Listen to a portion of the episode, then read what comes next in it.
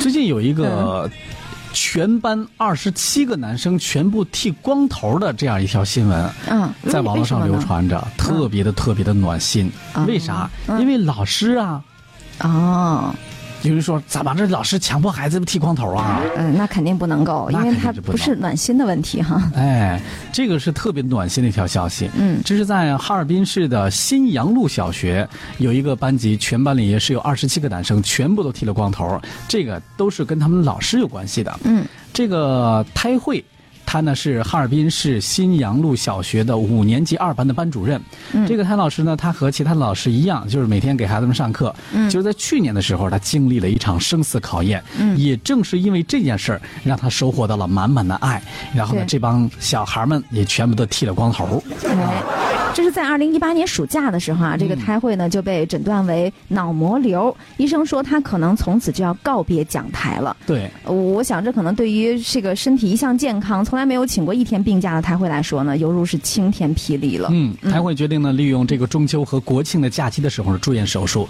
九月十七号的时候呢，他被抬到了生死难料的手术台上。嗯手术之前呢，他写了一封很长的遗书。嗯他嘱咐还在上高二的女儿一定要考上理想的大学。嗯委托当医生的弟弟，他说如果有一天他自己不在了，希望弟弟能够有权代表他捐献自己的遗体，哦有权代表他把眼角膜捐给那些需要光明的孩子们。嗯嗯在经历了两天两夜的昏迷之后，开颅大手术两天之后，嗯胎会苏醒了过来。啊、所以呢，重生之后的他呢，会更加的珍惜生命的每分每秒。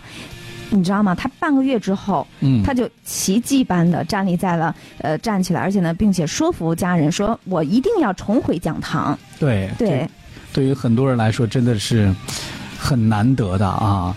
呃，孩子们说，我们的老师，您再也不用啊、这个从他回到学校开始吧。嗯嗯然后这个班里第一天、第二天就陆陆续续的出现了一个一个的光头的男孩儿啊。 对，呃，后来一问，嗯，嗯老师，这个我们想陪着老师一起长出头发来。哦，所以呢，这个老师知道了这个消息以后，非常的激动，他抱着一个一个光头的男孩，流下了幸福的泪水。嗯，所以听到这儿的时候，相信很多人听到这个消息的时候也是非常暖心的。没想到对班里的大男孩们、小男孩们都这么的暖心。嗯，这样我们来听一听这个小孩们的这些录音，来听听他们都怎么说的。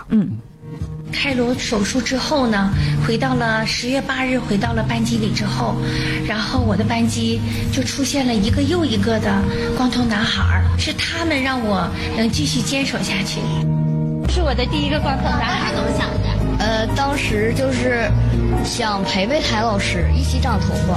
当时我们学过一篇课文，叫《一个光一群光头男孩》，然后我怎么都没有想到能发生在我们班，然后我就觉得谭老师的坚强感动了我。就是他一直在忍着热给我们讲课，嗯，因为我们老师那个还不能受凉，之后就一直戴着假发，然后后来他就是汗都流到那个脸上来了。他一直把头发视为很重要的东西，嗯，谭老师因为疾病把自己的头发剪掉了，也我也想陪着谭老师一直一直一直长头发。我认为三十讲台作为每一个教师来说，是世界上最广阔的这个舞台，就能够坚守下去。